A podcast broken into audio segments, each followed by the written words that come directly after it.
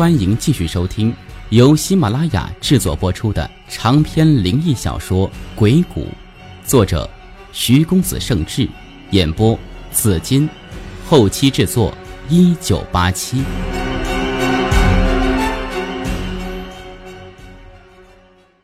陈一刀死的离奇，甚至是不明不白。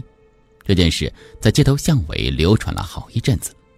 但是陈一刀的身后事还没完，人们在清点他的遗物时，从衣帽柜、办公桌中翻出了大量的现金以及贵重首饰。同时，他夫人和他母亲婆媳之间因为遗产归属的问题几乎闹上了法庭。后来不知道从哪儿怎么又冒出一个陈一刀的生前相好，据说曾经拿了陈一刀不少财产，现在住的还是陈一刀买的房子。于是婆媳两人又团结起来，一致对外。总之，三个女人一台戏，事情乱糟糟的。陈母本来想找陈小三帮忙摆平这些事情，但是陈小三的心思却根本不在这上面。他顾不上插手陈一刀的家事。得知陈一刀离奇的死讯之后，陈小三几乎每天都是在心惊肉跳中度过的。他也立刻想起了两年前的飘飘的案子，直觉告诉他，陈一刀的死与两年前的凶案有直接联系，但是他又不敢十分确定，因为陈一刀在外面做的缺德事可不止这一件。他本能的想搞清楚这个事情，想到了找人商量。他要找的人是李大头，这个李大头可不是陈小三长的混混，他大名叫李金奎。是一个正经从国外拿了硕士学位回国的留学生，现在是魏达股份的总经理助理兼财务总监，曾经担任过董事会秘书。胡世威出事的时候，他正好是证券部经理，这个月才刚刚做了财务总监。关于飘飘这个事情，并不是魏博熙直接找陈小三的，他只是简单的做了个指示，一切都是这个李大头从中安排的。陈小三找到李大头，和他说了陈一刀的事情，并且讲了自己心中的担忧。最后，小心翼翼的问李大头：“你看这个事情要不要向魏总汇报一下呀？如果有什么麻烦也好解决。”李大头听得暗暗心惊啊，但是却故作镇定的对陈小三说：“这种小事儿还要拿去烦魏总吗？你自己做的事情。”自己搞不定，还要老板以后怎么用你啊？两年前的案子，还有谁知道情况？陈小三说：“没有了，除了死的陈一刀，剩下的只有你和我了。”李大头心念一动：“真的只有你和我了吗？那么这件事情你不说，我不说，应该没人会知道。你怕什么？”陈小三想了想。突然想起了什么，紧张的对李大头说：“应该还有一个人，就是当时紫夜夜总会的小姐，也就那个死者的同班大学生，叫什么双双的，他应该能知道一点内情。”李大头紧张的问：“他认识你吗？”陈小三说：“我们见过面。”那他知道我吗？不知道，我并没有跟他说太多的事情。李大头似乎暗中松了一口气，对陈小三说：“魏总现在因为一件事情正闹心呢，你不要因为这种小事去烦他。他的脾气你是知道的。你现在最好去查清楚陈一刀的死和那个双双有没有关系，怎么做，就不用我教你了吧。”李大头告诉陈小三：“魏博熙现在因为一件事情闹心，也是实情。”魏博熙这几天心里很不痛快，都是让网上的小道消息给闹的。不知道从什么时候起，几乎全国凡是有点影响的财经论坛上，都出现了很多关于魏达股份内幕的帖子。帖子的内容对他魏博熙很不利。帖子的内容也让魏博熙感到很奇怪，明显是行内人手笔，写的跟真的一样，非常有煽动性。照帖子的说法，只要证券市场有的种种黑幕行为，魏达股份几乎都占遍了。魏达股份是什么情况？魏博熙心里最清楚。他觉得这些网上评论让他很难受，评论内容有真有假，真的确实是真的，那是魏达股份的隐秘，捅出来是要惹麻烦的；而假的明显是编造的，但是偏偏编的有鼻子有眼，可信度很高。如果不是自己了解情况，几乎都要相信了。如果事情放在明面上，韦伯西倒不担心，他相信自己能够摆平。但是现在他不知道使坏的人是谁，是出于什么目的，这才是真正让他担忧的地方。他叫助手李金奎去查帖子的来源，但是这样的帖子在网上经过反复的转载，已经很难找到源头。李金奎告诉他，对方肯定还会有下文的，现在就让专门的技术人员留意，下一次一定能查出来。他也只好等了。这几天不断接到各个媒体的电话，要求采访这件事情，都被他婉言谢绝了。他只告诉各大媒体，近期内公司会刊登澄清公告，驳斥不实谣言。关于澄清公告的事情，他与公司的高层也讨论过，感到很为难。有些事情如果不澄清，只是传闻；但是，一旦澄清的话，就证明了消息的存在。所以，澄清公告一定要有分量，要能证明传闻确实是谣言才行。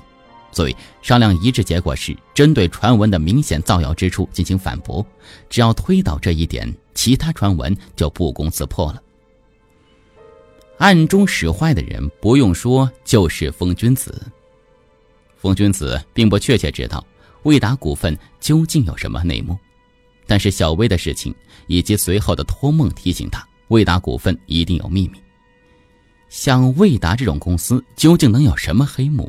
也许在外人眼里看来很神秘，但是风君子也算是个内行，他搜集了几乎所有关于魏达股份的各种材料，凡是有疑点的地方都记录下来，按照最合理的推断给他编造一个故事。他不知道魏达股份究竟问题在哪一点，但是他知道，魏达股份的问题毕竟是其中的一点或者是几点。魏博熙现在想的是怎么出澄清公告，而风君子也正在等魏达股份的澄清公告。魏达股份的澄清公告可以给风君子指明方向，告诉他魏达股份真正的问题究竟在哪一方面。这就叫外行看热闹。内行看门道，上市公司的澄清公告往往也是一种内情提示。他现在等着大杂烩之后上主菜了。风君子心里想的还不止这一件事情。陈小三想到去找寒霜，风君子也想到陈小三会找寒霜的，所以陈一刀的事情过去之后，他让寒霜就搬出华山小区，搬到自己家里，并且告诉寒霜。这段时间都待在家里，不要出门。陈小三暂时还找不到他这里来。寒霜起初不太愿意，但是风君子说的很明白。两年前飘飘是怎么死的，你很清楚。你现在应该知道陈小三是什么人。他不会像我一样拿把假刀吓唬你的，他要亮出来的，肯定是真家伙。寒霜说。事情过去这么久了，他还能想到我吗？连我都想到了，难道陈小三自己想不到吗？我让你帮忙，并不想给你带来危险，但是你现在的确很危险。寒霜恨恨地说：“他要来就来吧，我现在不怕他了，大不了鱼死网破。以前碰到这些人腿都哆嗦，现在想想，这么活在世上真可笑。”陈一刀死了，死得好，陈小三也该死，这些臭男人都该死。对不起，我不是说你。风君子看着寒霜，似乎想从他的俏脸上捕捉到什么。他觉得寒霜自从那天晚上死而复生之后变化很大，大的出乎他的意料之外。他原以为寒霜肯为他帮忙，只是受到飘飘鬼魂的惊吓，或者是偶尔一丝悔意。也有可能是因为自己掌握了他的把柄，所以他不得已而合作。现在看来，事情并非这样。寒霜甚至比自己更恨陈小三这些人。陈一刀的事情就表现得非常主动，看来风君子激发起他的回忆的同时，也激发起他的恨意。他心里隐隐约约觉得有点不妥，他不知道自己是不是将这个风尘女郎从堕落的边缘拉起，但是他很确定，他将他引到了一个危险的边缘。怀着愤恨之心，报复世界上可恨之人，这是一个危险的游戏，弄得不好，有可能是一个玩火自焚的结局。他同时也感到清醒。自己是不是也正走向这个危险的边缘呢？如果真是这样的话，要注意了。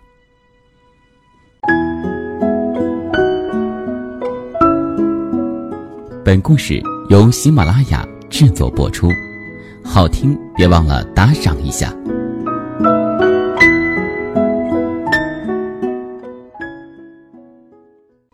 想到这里，他对寒霜说。我知道你恨他们，但是恨坏人的目的，是为让好人过得更好。至少现在你是一个好人，所以不能让你有危险。想要对付魏伯希和陈小三，首先要保护好自己，否则你自己都出事了，怎么对付他呢？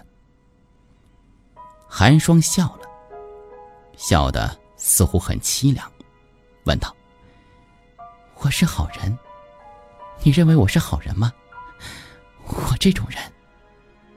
风君子一时语塞，旋即反应说：“我有个做警察的朋友，曾经告诉过我，世界上的人只有两种颜色，黑色和白色，没有中间的灰色。什么意思？在那一扇门里面，你是黑色的，只要你走了出来，你就是白色的。”有人也许认为世界上有很多遮遮掩掩的灰色的东西，其实这是一种假象。如果你看透了，灰色下面只有黑色和白色。你以前怎么样，我就不说了。至少现在的你，在我眼中白的可爱。寒霜的笑容从凄凉变得温暖，他问道：“你真的觉得我可爱吗？”风君子心里觉得有点后悔，他觉得自己在寒霜面前语气不应该露出丝毫的轻浮，但现在也没什么办法，只好接着说：“当然了，跟我走吧。”寒霜收拾东西，和风君子一起离开了。陈小三找寒霜扑了一个空，紫夜夜总会里的人告诉他，双双已经好久没上班了，而他辗转打听到寒霜的住址。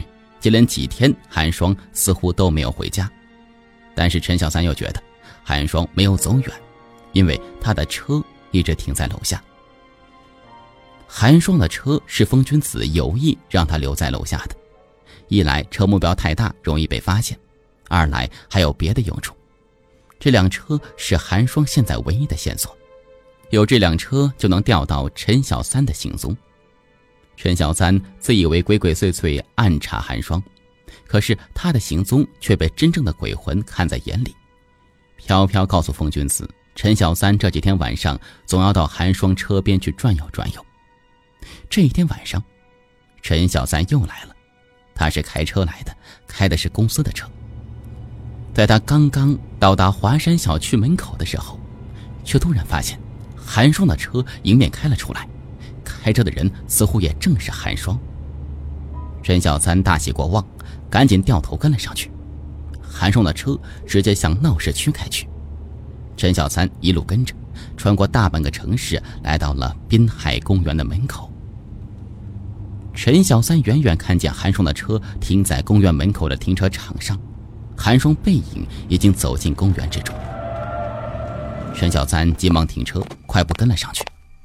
时间已经是晚上十点多钟了，公园里不收门票，来散步和跳集体舞的市民早已走得空空的，也许只有树丛中谈恋爱的情侣还躲在公园的夜色掩护之下。虽然这一切都是风君子安排的，但是躲在暗处的风君子看见陈小三追向寒霜时，心里也替寒霜担心。而寒霜本人似乎根本是无所谓，不紧不慢地向黑暗中一处花影长廊走去。风君子看着陈小三进去之后，后面并没有人接着尾随跟来，这才稍微松了一口气。这道花影长廊。是滨海公园的一景，盛夏长廊覆盖着密密麻麻的藤萝，而两侧密密麻麻的种着花丛，走廊很长，一共有九折曲折，是一个消夏的好地方。但是，在夜间看起来，却显得阴森诡异，连恋人们都不太愿意在这个地方亲热。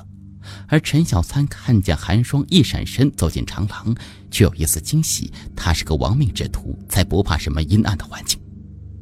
他心里正想，在这个没人的地方接住寒霜，一方面问问寒霜知不知道陈一刀的事情，另一方面也好好的消遣消遣，说不定还能敲点钱出来。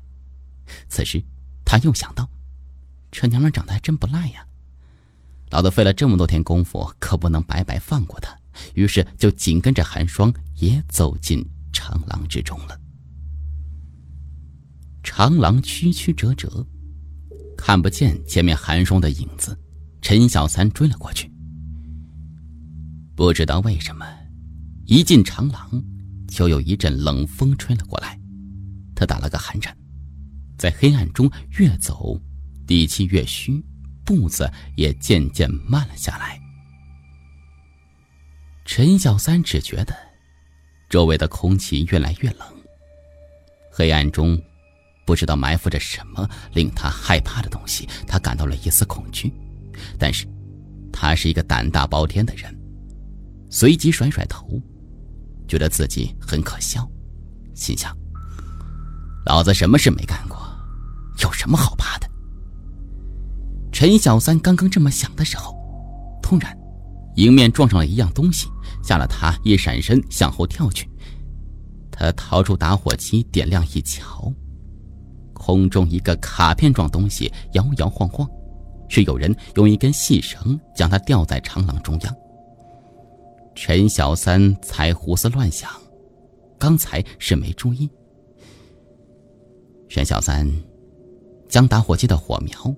凑近一看，脸上表情似乎被人突然打了一拳。那张卡片其实是一张打印在白纸的照片，照片上的人就是他陈小三。撞到东西是第一个惊吓，突然看见自己照片是第二个惊吓。陈小三就算胆子再大，这回也害怕了。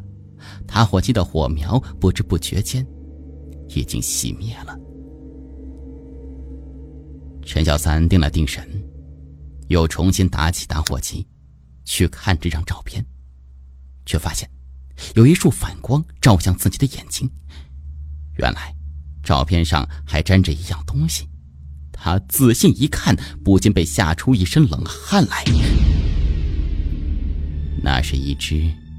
在黑暗中，闪着冷光的手术刀。陈小三这一下子真正感到害怕了，他一把扯下带着手术刀的照片，心中犹豫着是否接着去追寒霜。如果追到寒霜，是不是会与堂兄陈一刀一样的结局呢？他想了半天，还是举步向前走去。剩下的路，也许是陈小三这一辈子走过最漫长的一段路。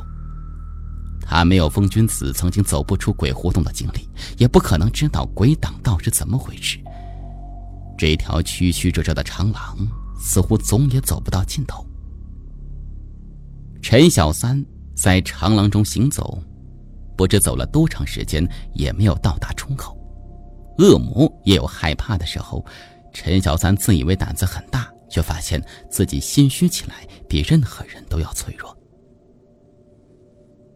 此时，风君子和寒霜正躲在远远的暗处看着花影长廊。他们看着陈小三迟迟没有走出来，就知道飘飘的手脚已经成功了。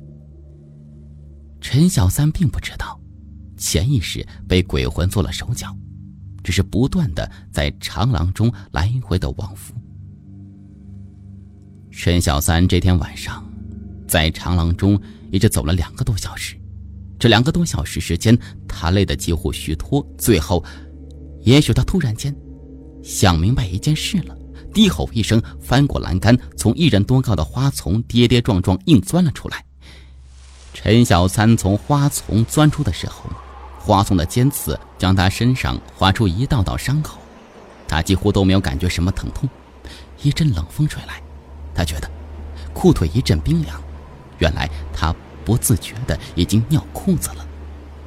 他再回到公园门口的时候，韩双的车已经早就不见了。回家之后，韩霜对风君子说：“今天真痛快呀，可惜没吓死他。来来来，喝杯酒庆祝庆祝。”风君子似乎没什么高兴的表示。你痛快吗？我的心都提到嗓子眼了，万一飘飘拦不住他，追上你怎么办呢？此时坐在一边的飘飘说道：“这人煞气好重啊，平时根本近不了他，只是在他看见那个照片的时候，气势弱了下去，我才能挡住他。可是后来他自己突然挣脱了，从花丛中跑了，大概是我累了吧？”风君子好奇的问。鬼也会累吗？鬼的身体也许不会累，但是我们鬼魂的意志力会感到疲惫的。风君子没有说话，寒霜先问他：“你刚才是和飘飘说话吗？怎么你能看见我看不见呢？你能听见我听不见呢？”风君子心道：“这样最好不过了。”同时对寒霜说。如果你能看见他，你想跟他说什么呢？飘飘，我对不起你。寒霜向着虚空中小声说了一句，旋即低下头，不再言语。喝酒也没了兴致，回房睡觉。风君子将自己的卧室让给了寒霜，自己也回书房休息去了。您刚才听到的是长篇灵异小说《鬼谷》。第二十三集，想了解更多详情，请关注新浪微博、喜马拉雅账号以及微信公众平台“有声的紫金”。